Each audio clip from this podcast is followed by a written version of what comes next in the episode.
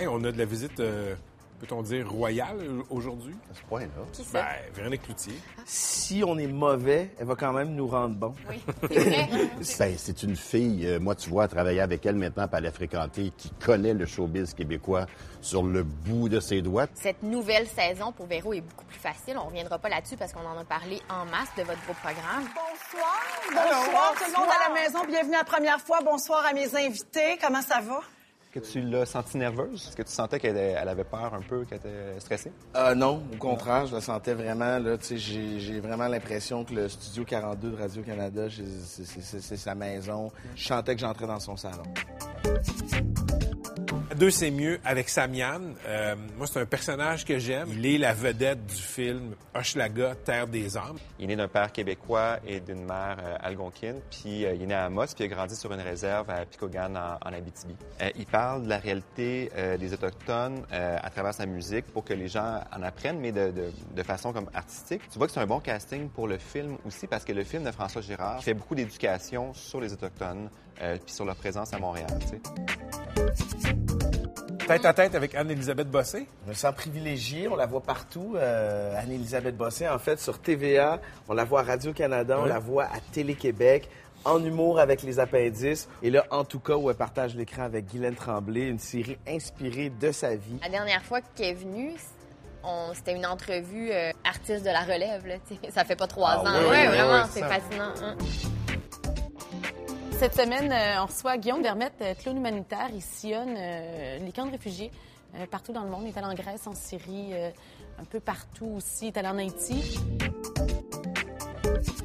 Je regarde les images, puis il a l'air vraiment sympathique. C'est dur d'être cynique face à lui. là. Euh, avant les fêtes, on a reçu euh, Sarah Jeanne Labrosse qui nous parlait de la soirée Mammouth, euh, qui récompensait des gens vraiment euh, inspirants. Puis c'est lui qui avait gagné le prix ultime, finalement, de, C'est le mammouth, Québec. le Ouais. grand mammouth. Ce qui est fascinant, c'est tu regardes les images, puis les enfants, malgré des conditions vraiment pitoyables, sont Rient. tous crampés. Les enfants rient, restent des enfants. Il va peut-être atteindre ton cœur d'enfant, par exemple. Mon cœur d'enfant, là, il est rendu rabougri en roche.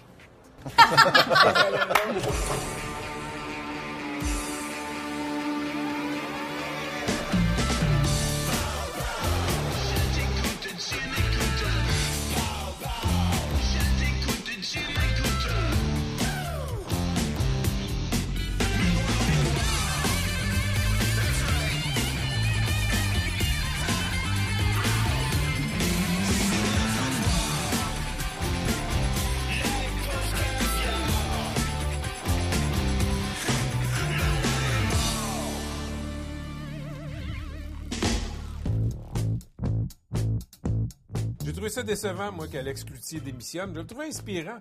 Tu sais, je me dis que à 40 ans, si on dit que t'es de la relève, il y a de l'espoir pour les gars de 36 ans comme moi, tu sais. 46, Pat. Ouais, c'est ça que j'ai dit. Hey, c'est Stéphane Rousseau qui va remplacer Salvaille à V. Qui? Salvaille, Éric Salvaille. Salvaire. Je sais pas. Salvaire. Fait que là, c'est la Fédération des cégeps qui veut pas qu'on vende de potes proches des cégeps et des universités. Ouais. Ça leur tenait vraiment à cœur de tenir les jeunes loin du pot, là, il ferait longtemps qu'ils auraient fermé les départements de musique d'un cégep puis les radios étudiantes. Mesdames et messieurs, accueillez vos animateurs, Patrick Lagacé et Pierre-Yves Laure.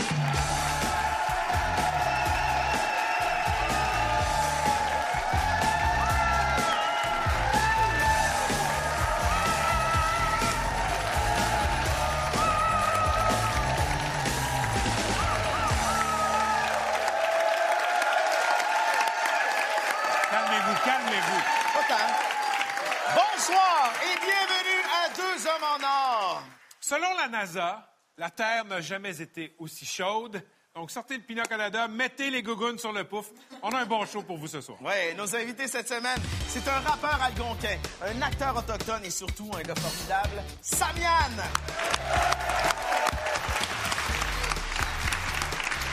Elle nous dilate la rate, nous arrache le cœur. C'est aussi une ex-appendice. On l'accueille avec tous ses morceaux.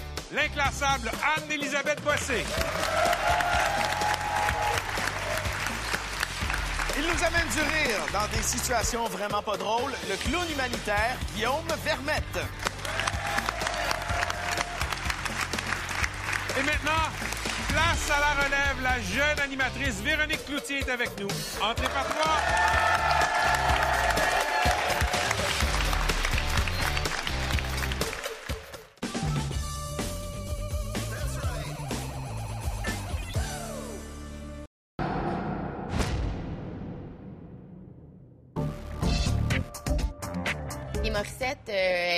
Ont terminé leur grosse tournée euh, en décembre, je Ouais, pense. ils viennent tout juste de finir. Et elle va animer un gala à Comédie A. Sais, Véro, elle a, un, elle a un profil très lisse. Là. Les gens l'aiment parce qu'elle est fine, belle, gentille, euh, agréable. Et sur scène, elle est assez rockeuse. Puis elle rentre quand même dans l'eau. Oh mon Dieu, mais qu'est-ce que c'est ça, cette, cette Véro-là qu'on connaît pas? Que ça, ça veut dire que cette femme-là, qui est dans la mi-quarantaine, ben, le public s'attend à ce qu'elle fasse une affaire et qu'elle fasse ça. Ça, c'est place pour elle, ça? Alors, Pierre-Louis, que vous voyez, vous, régulièrement ici, dans les coulisses de... Parce que, dans le fond, il a conçu cette émission pour passer euh, à télé. Puis il y a comme euh, ici... euh, Là, j'existe pas, continuez. Lui, c'est important de le voir parce que c'est de la diversité. Tu voudrais-tu photographier ton magazine? Ouais, Non, j'aimerais ça. Juste, ben, tu signes la page que tu veux.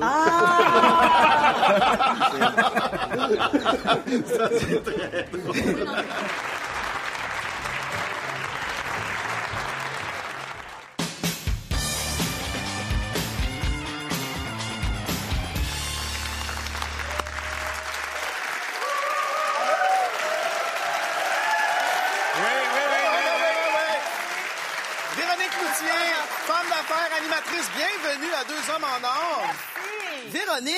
euh, aujourd'hui, ça va être ta fête. On va te parler d'un beau programme pour lequel tu as la tête de l'emploi qui va faire fureur, durant lequel on n'aura pas envie d'aller jouer à paquet voleur. c'est- Un poème avec mes titres d'émission. On est fous, il y a Que personne. tu es fou, a- toi, depuis que tu fais de la télévision de grandes personnes. Il y a personne qui n'a pensé à faire ça avant nous. Non, c'est fou.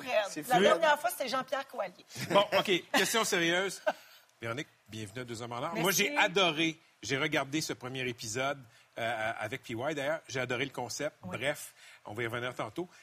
Ça a été dur, toute la saga, votre beau programme. Comme femme de télé, comme artiste, c'est quoi la grande leçon que tu as retenue de cette saga-là? La grande leçon, il y en a plusieurs. Euh, je pense que le- le nombre de leçons tirées est, est vraiment relié à l'ampleur du projet et de la débarque. Tu sais, J'aime bien dire que ma débarque a été aussi raide que les efforts que j'ai mis dans ce Ouais, projet-là. Euh, donc, j'ai retenu ben, notamment que c'était plus nécessaire de faire du direct parce qu'on est dans une ère de télévision où tout est léché, tout est travaillé. Le téléspectateur est habitué à ça maintenant. Euh, aussi, tu sais, un grand décor trop sombre, j'avais l'air un peu perdu dedans. Puis j'ai essayé de faire un peu tout. Puis la, ce que je retiens, c'est que si ça n'a pas été fait avant, tu sais, une espèce de show où on dit faites-nous confiance. Chaque semaine, vous savez pas ce qui vous attend. Si ça n'a pas été fait, c'est parce que peut-être ça se peut pas. Il y avait peut-être des raisons. Exactement, OK. ouais. Euh, première fois, invite des personnalités qui viennent raconter, le nom le dit, leur première fois. Ouais. La première diffusion était hier et mon camarade Pierre-Yves Lard était là hier. On l'a vu pleurer. Il était bon, hein. On va regarder un extrait. Ouais. Les portes sont ouvertes, papa est apparu. Je me rappelle très bien du moment où euh, les portes sont ouvertes et que Monique est sortie avec Pierre dans les bras. Je me préparais avec la Ciné Caméra à, prendre les premiers moments euh, au Canada. À ce moment-là, j'avais deux, deux rôles, le rôle de photographe et le rôle de père, de nouveau père. Alors, euh, ça n'a pas été très long, de la photographie. Je suis passé à, mon autre rôle de père et je l'ai pris dans mes bras. Pierre-Yves m'a- pris par le cou à ce moment-là. Puis ça a été... ça a été le premier moment là-dedans. C'était un beau moment. Avec lui, c'était un très beau voyage.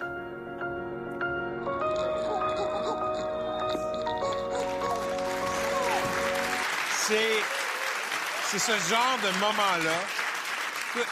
C'est un peu en direct de l'univers de la nostalgie de ces personnalités-là. C'est ce genre de feel-good TV. Oui, c'est le même genre d'émotion, je pense, qu'on fait vivre euh, à nos invités. Mais ça, c'est un cadeau, un moment comme celui-là, parce que, tu sais, on a l'idée, mettons, de faire parler les parents de Pierre de son adoption. Je trouve que c'est un beau sujet, ça véhicule de belles valeurs. Absolument. On sait qu'il va être touché, Ouais. il va être content de nous raconter ça. Les parents sont super beaux, euh, tu sais, quand on les entend parler de lui. Puis là, en plus, tu ajoutes une couche, il n'a pas vu jamais de sa Ouais. vie les images de son arrivée au Canada.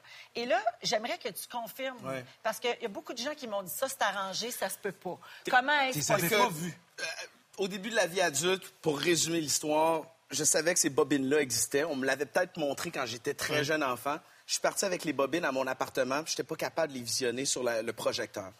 Fait que je les ai ramenées chez mes parents, qui ensuite ont déménagé. Puis quand j'ai demandé à les revoir parce que je voulais faire une vidéo pour l'anniversaire de mariage de mes parents, mon père disait T'es parti à ton appartement avec, tu les as jamais ramenés. Je dis Ben oui, je les ai ramenés. Fait que moi, j'étais convaincu que j'avais laissé ça dans un locker, dans un appartement miteux. J'étais convaincu que ça avait disparu, puis j'en reparlais pas parce que j'avais trop honte d'avoir effacé les souvenirs de ma jeunesse. Tu sais, il était comme responsable Ben d'avoir oui. perdu Oui. ça, puis c'est très précieux.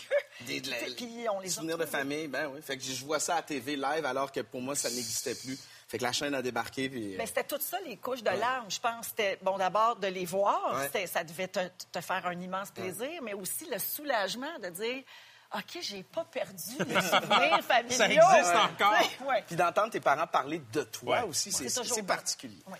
Là, Véro, avec ce projet-là, les critiques sont unanimes, puis les gens ont l'air contents de retrouver notre Véro. Hey, Véro est bien là-dedans, enfin, on la retrouve.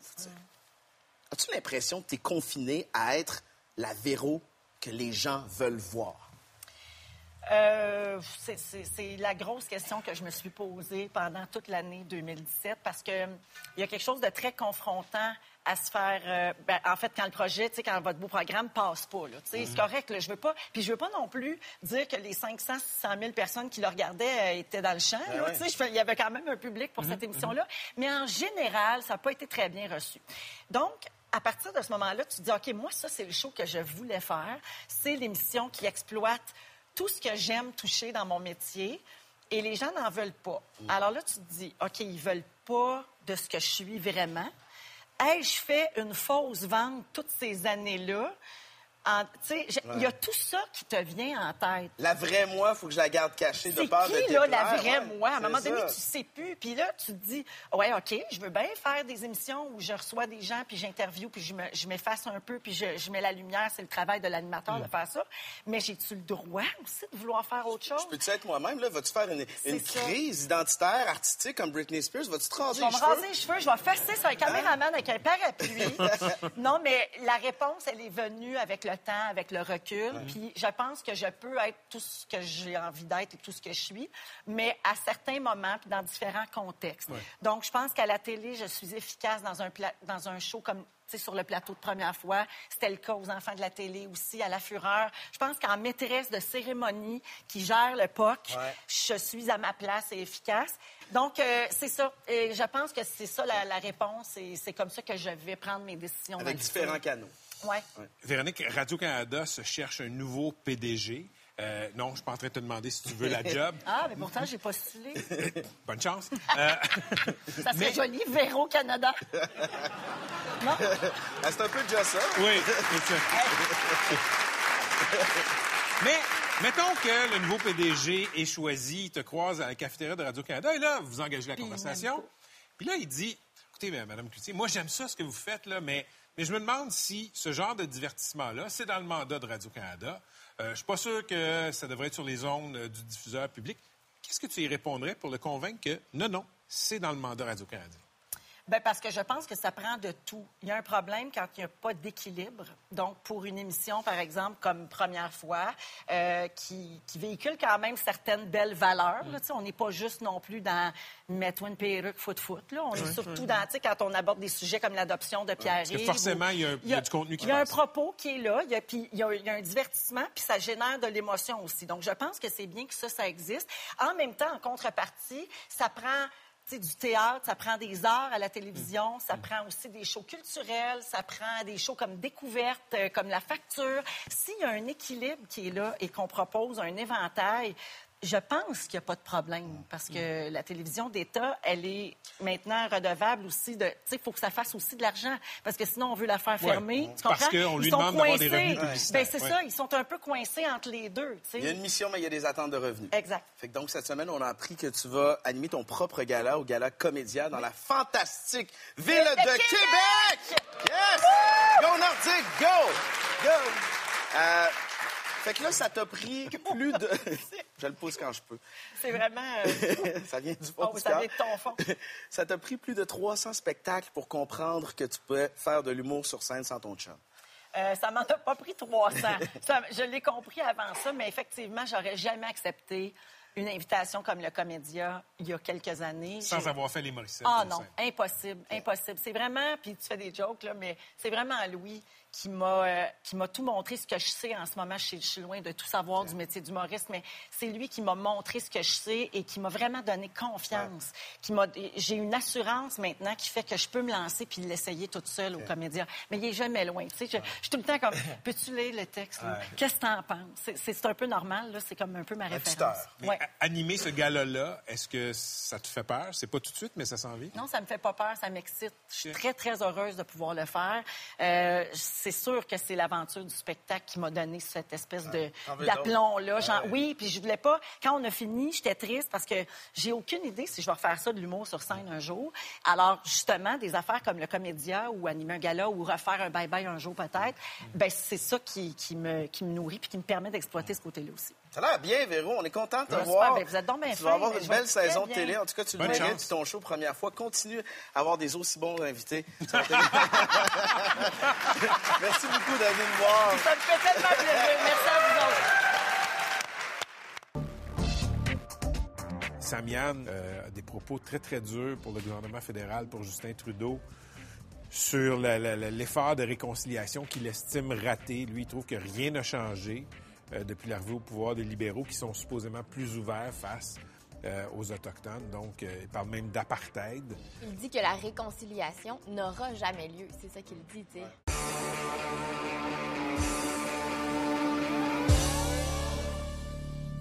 Je t'écoute, tu m'écoutes.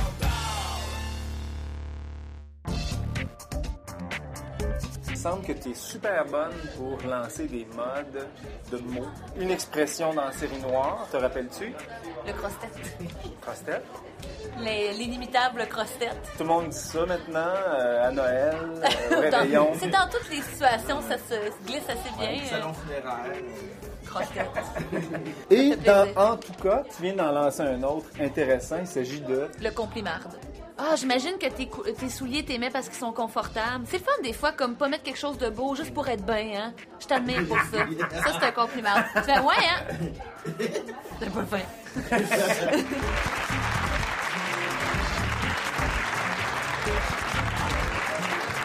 Je t'écoute, tu m'écoutes.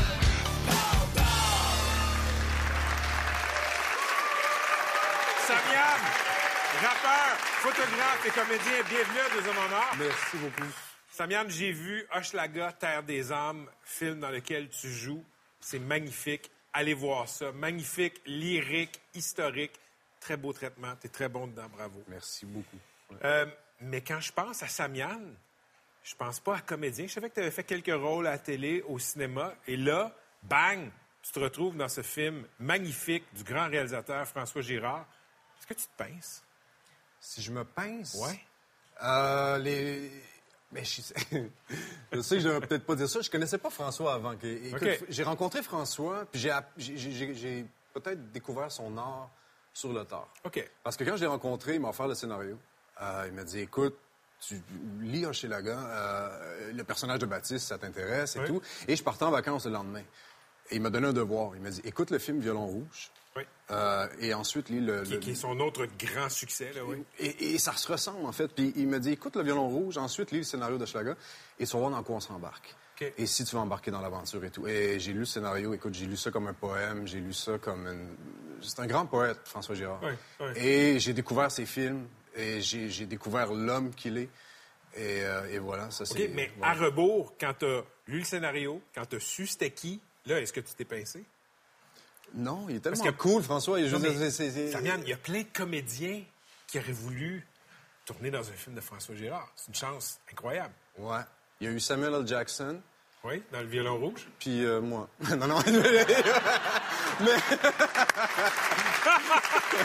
mais lui, mais d'autres, mais d'autres. Quand des, euh, quand des gens qui ne sont pas autochtones, je ne vais pas dire juste des blancs, parce qu'il n'y a pas juste des blancs au Canada, évidemment, là, quand des non-autochtones vont aller voir ce film-là, qu'est-ce que tu espères qu'il va avoir changé dans leur perception des Autochtones en sortant du film? Une reconnaissance, une, une- une prise de conscience. Tu sais, je pense que ben, les Premières Nations, on est les racines de l'Amérique. Et c'est important de revenir à ces racines de temps en temps. Et je pense que c'est un film pour le faire. Je pense que n'importe qui, à partir d'aujourd'hui, qui s'assoit dans une salle de cinéma pour aller voir Schlager Terre des Hommes, peut pas en sortir indifférent. Je veux dire, il y a une réelle prise de conscience, il y a une réelle reconnaissance. Et la plupart vont probablement vouloir fouiller dans leur arbre gé- Oui. généalogique. Parce que, je veux dire, c'est l'histoire, oui, des Premières Nations, c'est l'histoire des Québécois, c'est l'histoire des immigrants. On parle d'un film intergénérationnel de sept siècles, quand même. On joue beaucoup avec le temps, évidemment, c'est un film Oui. choral où est-ce que on revient avec d'autres générations. Il y a des scènes dans les années 1200, 1500 et 1800 et, et modernes. Exactement. On commence en 1267. oui. Et avec un prophète qui nous prophétise 750 ans d'histoire. Oui. Et j'interprète un archéologue en 2017 qui nous raconte 750 ans d'histoire. Donc, une croisée des chemins à travers plusieurs tableaux. Et les sujets sont quand même subtils. Mais quand on est à l'époque des coureurs des bois, on voit un coureur des bois tomber en amour avec une Amérindienne. Donc, le métissage... oui. C'était ça, c'était ça, en fait, notre histoire. Et aussi, à l'époque des Patriotes, on nous montre aussi une partie de l'esclavage. On nous montre à quel point aussi, le- les- quand, Jacques Cartier rencontre euh, le chef d'Hochelaga, évidemment, qui est une scène moi, que j'ai trouvée magnifique, on voit le côté ridicule de juste un homme qui débarque d'un bateau, arrive sur le Mont-Royal, j'appelle ça Montréal, voilà, et je repars chez nous. À côté du chef iroquois qui ne comprend pas ça, mais dans le film, on ne sait pas si c'est vrai historiquement, mais qui, qui perçoit déjà qu'il va y avoir des problèmes avec cette visite-là. Ils savent qu'ils vont revenir. Je t'ai rencontré en 2007 quand je suis allé en reportage à Picogan pour les francs-tireurs et le prétexte, c'était ce documentaire de Richard Desjardins sur les Algonquins de la BTB, documentaire du nom de le- du peuple invisible. Euh, le titre dit tout. Ça fait 11 ans. Est-ce que les Autochtones sont moins invisibles? Beaucoup. Beaucoup. Euh, a- ça, ça a beaucoup changé les dix dernières années, c'est vrai. Il y a encore beaucoup à faire. Il y a le niveau social où est-ce que, bon, il y a certains professeurs dans, dans- dans les écoles. Je pense que socialement, on entend beaucoup tout le monde parler des Premières Nations à gauche et à droite. Niveau politique, c'est beaucoup plus lent. Mais je pense que dans la conscience des gens, collectivement, on, on en, on en sait plus. Les Autochtones s'incrustent dans la conscience des gens. Ouais. Je peux pas dire que je sentais une, une énorme sensibilité pour les enjeux autochtones chez Stephen Harper. Justin Trudeau arrive au pouvoir et lui, sa sensibilité est telle que quand il présente des excuses à certaines nations autochtones, il pleure. Est-ce que Justin Trudeau a vraiment concrètement changé la relation? Justin?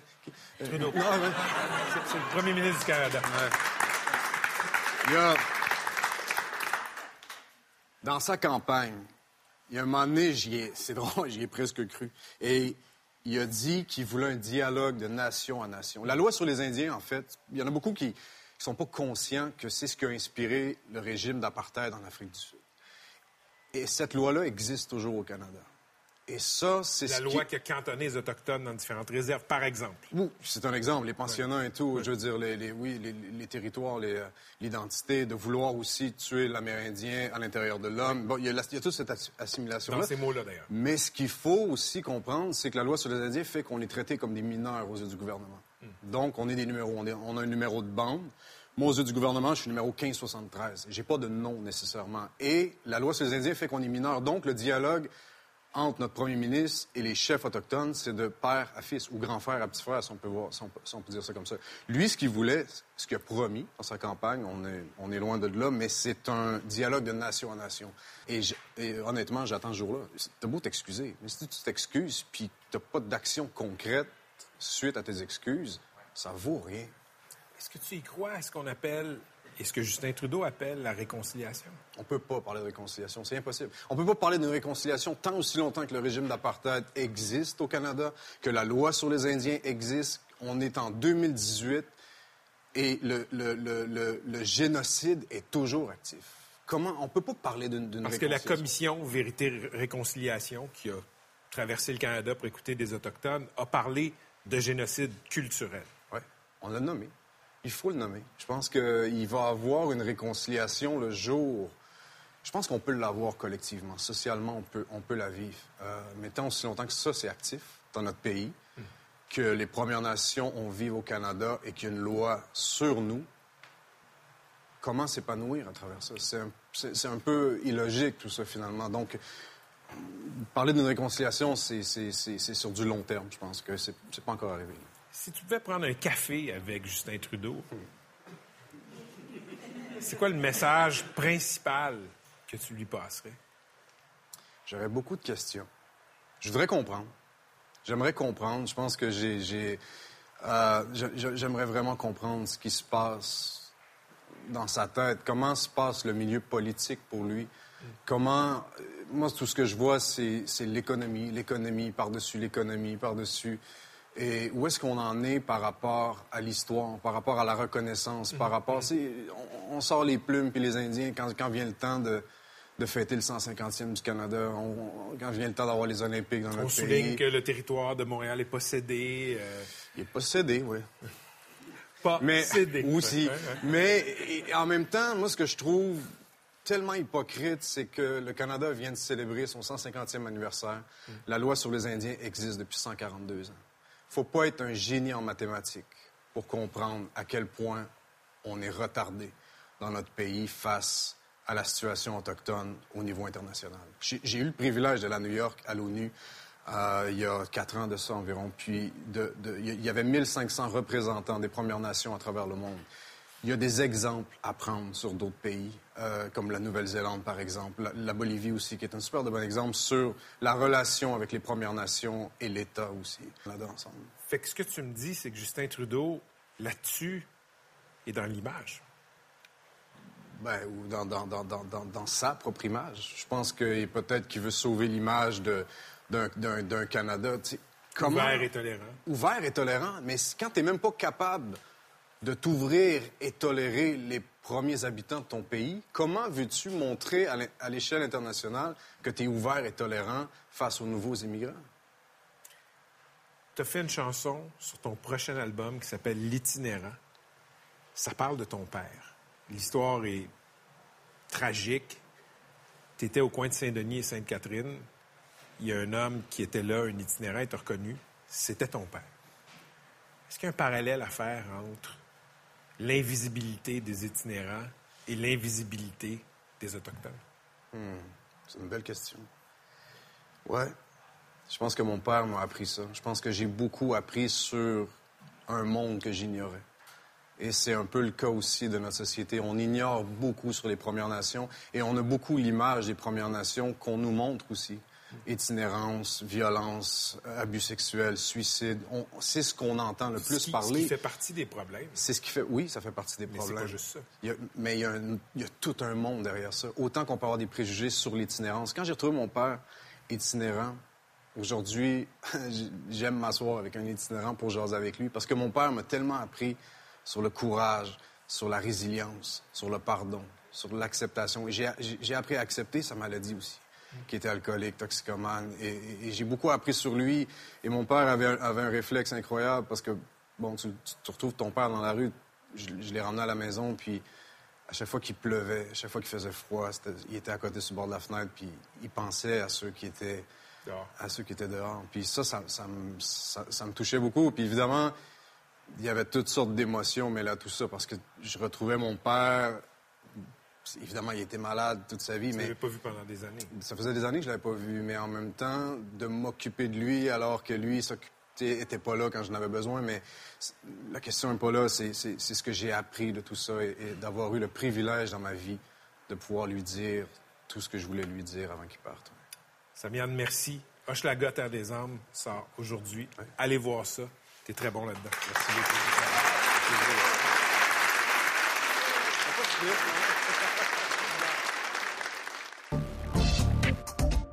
Anne-Elisabeth, la série, en tout cas, s'est inspirée un peu de sa relation avec sa mère. Je trouve que c'est rare quand même. C'est une idée originale d'Anne-Elisabeth, en fait, Ouais. parce que euh, à la suite d'un voyage euh, qu'elle a fait avec euh, sa mère à Las Vegas, elle a comme eu l'idée de cette série-là. C'est quoi la première conversation avec ta mère quand tu veux y expliquer que, tu sais, tu vas baser une série de télé sur notre relation compliquée, maman? Ouais, ouais, vraiment.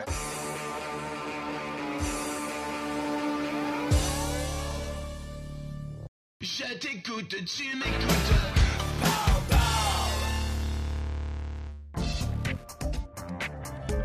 C'est drôle parce qu'il y a une dizaine d'années, le caméra- la personne qui était à la caméra, Patrice Villeneuve, et moi, sommes allés te voir à, T'étais là aussi? à Picogan, dans ton village. Est-ce que Picogan a beaucoup changé? Du tout. Je pense qu'il y a une rue ou deux de plus. Et oui, c'est vrai, il y a, il y a- ça pas... euh, ça n'a pas beaucoup changé. Il y a beaucoup de monde qui sont revenus, qui sont bien revenus. De- depuis 10 ans, ouais. Beaucoup de monde sont partis, malheureusement. Si Justin Trudeau, qui a sûrement des choses à faire pour les villages comme Picogan, voulait faire un selfie avec toi, accepterais-tu? Euh, Sincèrement, ça serait peut-être... Ça serait peut-être hypocrite comme selfie. Je serais plus à l'aise sur un ring de boxe. Il, a- il est pas pire, par exemple. Moi, je l'ai vu dans un film, il peut, il peut se défendre, il peut être surprenant, tu l'as vu. Je, je me débrouille bien aussi. Peut-être qu'il regarde, peut-être que c'est un rendez-vous. Je pense qu'il y a assez de temps pour écouter la TV, ouais.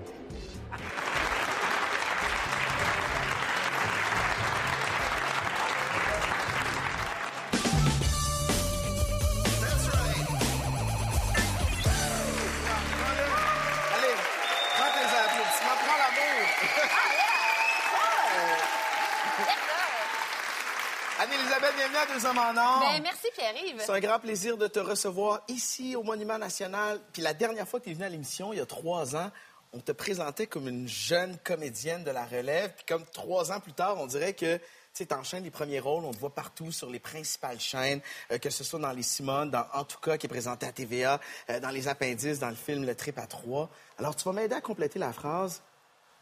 Anne-Elisabeth, la popularité, ça change pas le monde, sauf que... Sauf que je te répondrais que ça ouvre des portes. Toutes sortes de portes. Comme par exemple. C'est-à-dire que ben, ça ouvre la porte des possibilités parce que là, les gens, tu, tu- tu gagnes de la crédibilité, tu gagnes de la confiance. On t'offre des choses qu'on t'aurait jamais offert avant.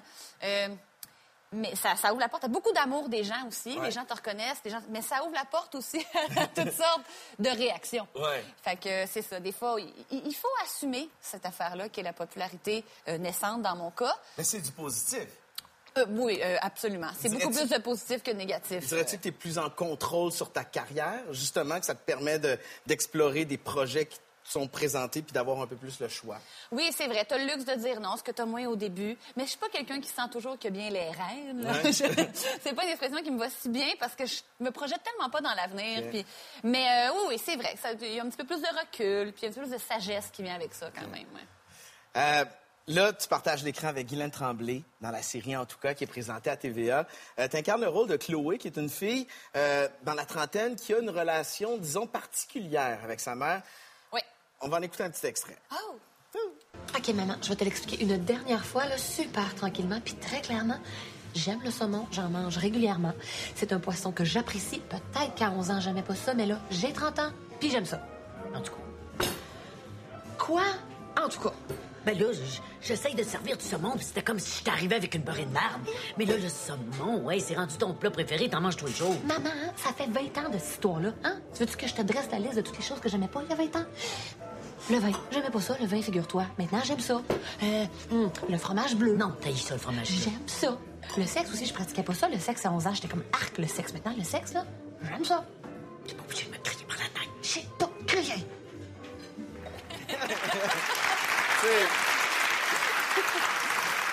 Fait que là, cette série-là, t'as eu l'idée après un voyage à Vegas avec ta maman? Tout à fait. Alors, raconte-moi une anecdote de ce voyage-là qui fut ô combien formidable. Ben, en fait, euh, je voulais tellement y faire plaisir. Elle venait d'avoir 60 ans. J'ai dit, Hey, on va aller voir Céline Dion, qui est ton idole. Euh, Ouais. Je me charge de tout.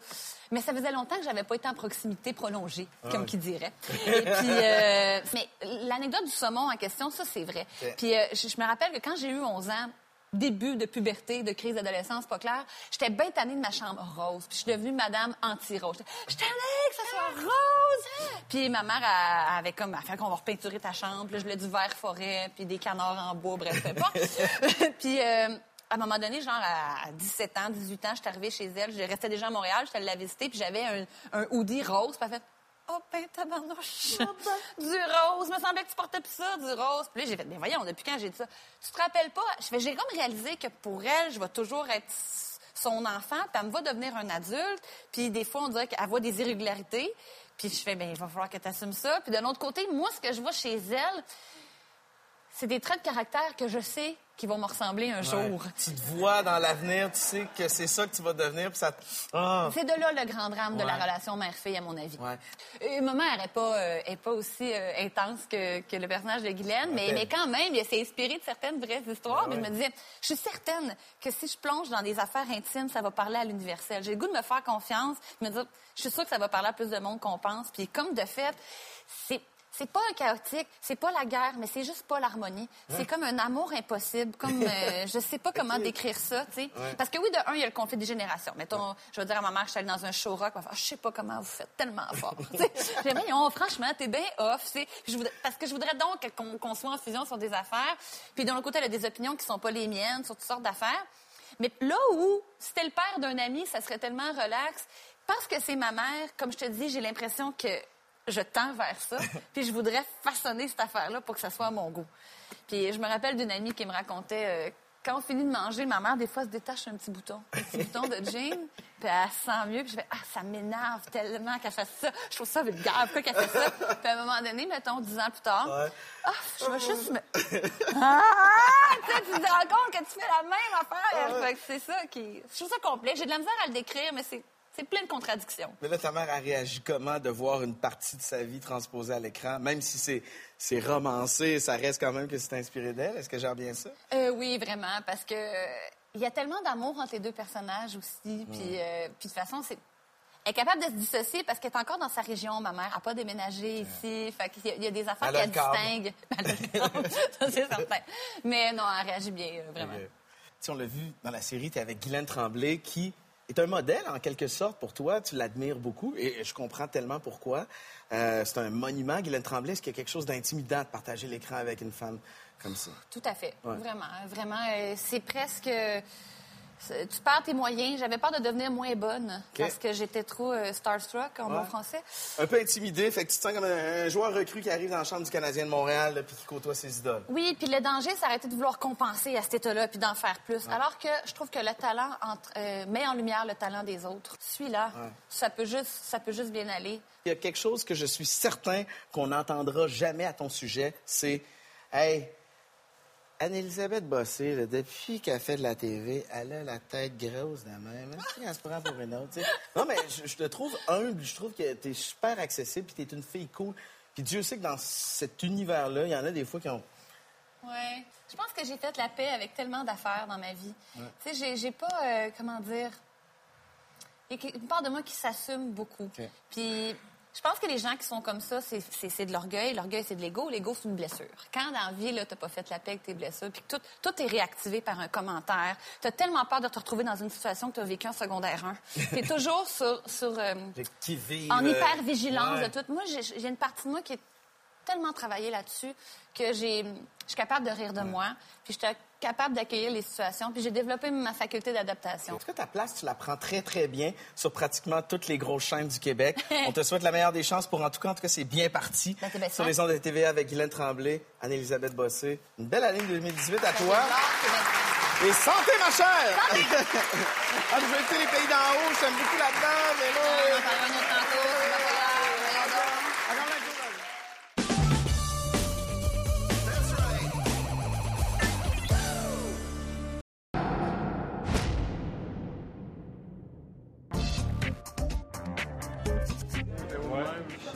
Hey, tout le monde, excuse-moi. Bonne de soirée, bonne entrevue. Ben, on se connaît pas vraiment. On se connaît, je le connais évidemment comme ça. Mais merci, on- Ça fait plaisir. T'es à Musique Plus, toi, c'est ça? Exactement. J'anime le combat des clips. Le combat des clips. Le combat des clips. Voilà.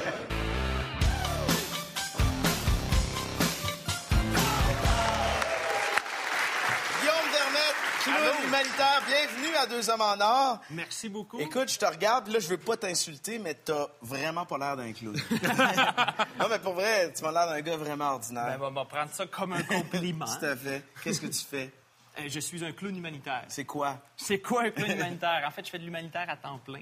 Et j'essaie d'aider, de faire une différence avec ce que j'ai à offrir. Puis moi, ben, c'est le théâtre clownesque, c'est le cirque. C'est aussi l'intervention parce que j'ai aussi étudié en psychologie. Donc, à temps plein, je vais dans des endroits où les, les- les besoins sont importants. Des camps de réfugiés, des hôpitaux, des orphelinats, bénévolement à temps plein, un peu partout sur Terre. Peu importe où je peux faire une différence. Guillaume, à quoi ressemble une année dans la vie d'un clown humanitaire? Où t'es allé? Qu'est-ce que t'as fait? Il n'y a pas deux années pareilles, mais euh, cette année, euh, dans les dernières années, en fait, ça a été beaucoup, naturellement, avec les réfugiés syriens. Beaucoup en Grèce. Euh, je suis allé 20 fois en Russie. On n'en parle pas beaucoup. En Russie, On- ouais? C'est surprenant que qu'un humanitaire vaille en Russie. Ça surprend les gens. Mais il y a des gros problèmes euh, avec les orphelinats là-bas. Le traitement des orphelins n'est pas joli. Donc, je suis allé à peu près 20 fois. Euh, Wow. Je suis allé au Burkina Faso faire des projets de développement, en Haïti, en Thaïlande avec les réfugiés birmans.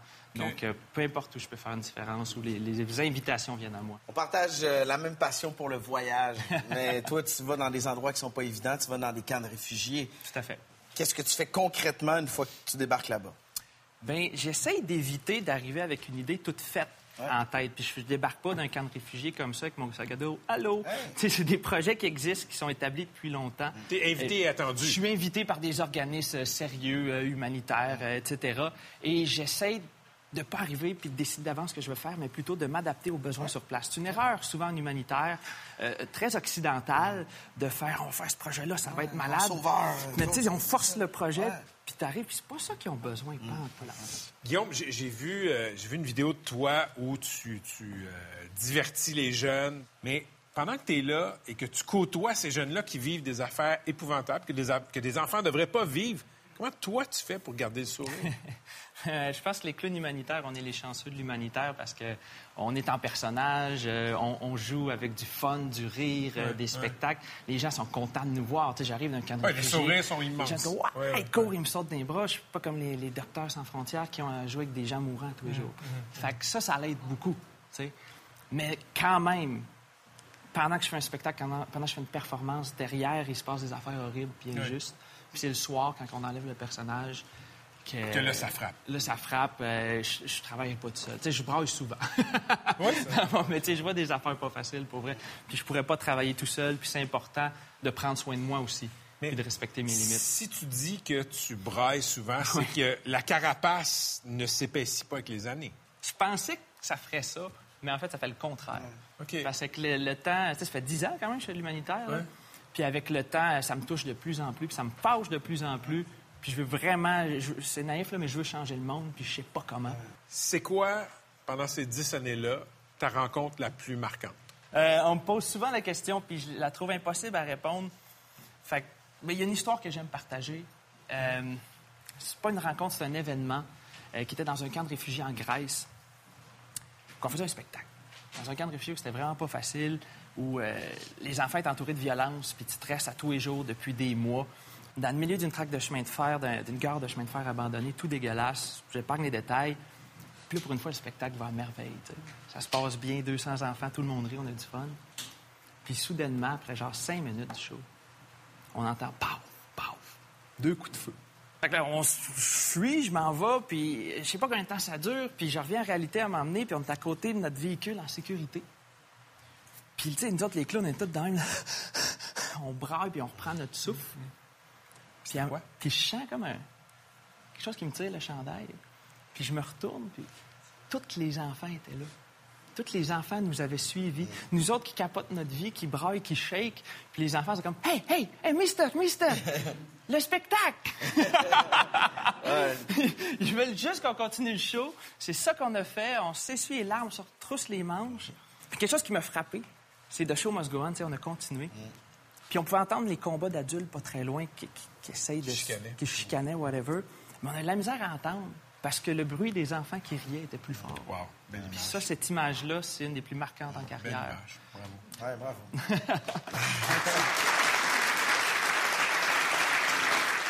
fait que, tu sais, Guillaume, Ça, tu le fais bénévolement. Oui. Tu sais, ça porte une charge particulière. C'est bénévole. Ouais. Dirais-tu que tu es comme un missionnaire du bonheur? Ah, c'est un mot que j'utilise pas, parce que dans le passé, les missionnaires n'ont pas juste fait des belles choses. Mais, mais je, me, je suis bénévole à temps plein par choix. C'est important pour moi. Euh, je trouve... Tu sais, j'essaie de passer plein de messages avec ce que je fais, entre autres. Là. Euh, je fais des conférences bénévolement. Puis je trouve, entre autres, qu'on donne beaucoup trop d'importance à l'argent. Puis le monde n'en revienne pas que mon salaire annuel, ce soit zéro. Puis moi, je fais, ben, c'est juste normal. Puis ce que je fais, non, c'est pas extraordinaire, c'est normal. Je rends des gens heureux, ça me rend heureux. Je suis une des personnes les plus heureuses que je connais. Fait que j'essaie de prouver un point en même temps que ça. C'est très inspirant de t'entendre. Merci énormément d'être venu nous voir. Guillaume Merci le club humanitaire. Ah, mais c'est- ça fait chaud au cœur d'entendre des belles histoires comme celle-là. C'est là-dessus qu'on vous souhaite une belle fin de semaine. Soyez là, hein? Semaine prochaine, Laurent Paquin est avec nous ici au Monument National à deux hommes en or. Wow, yeah.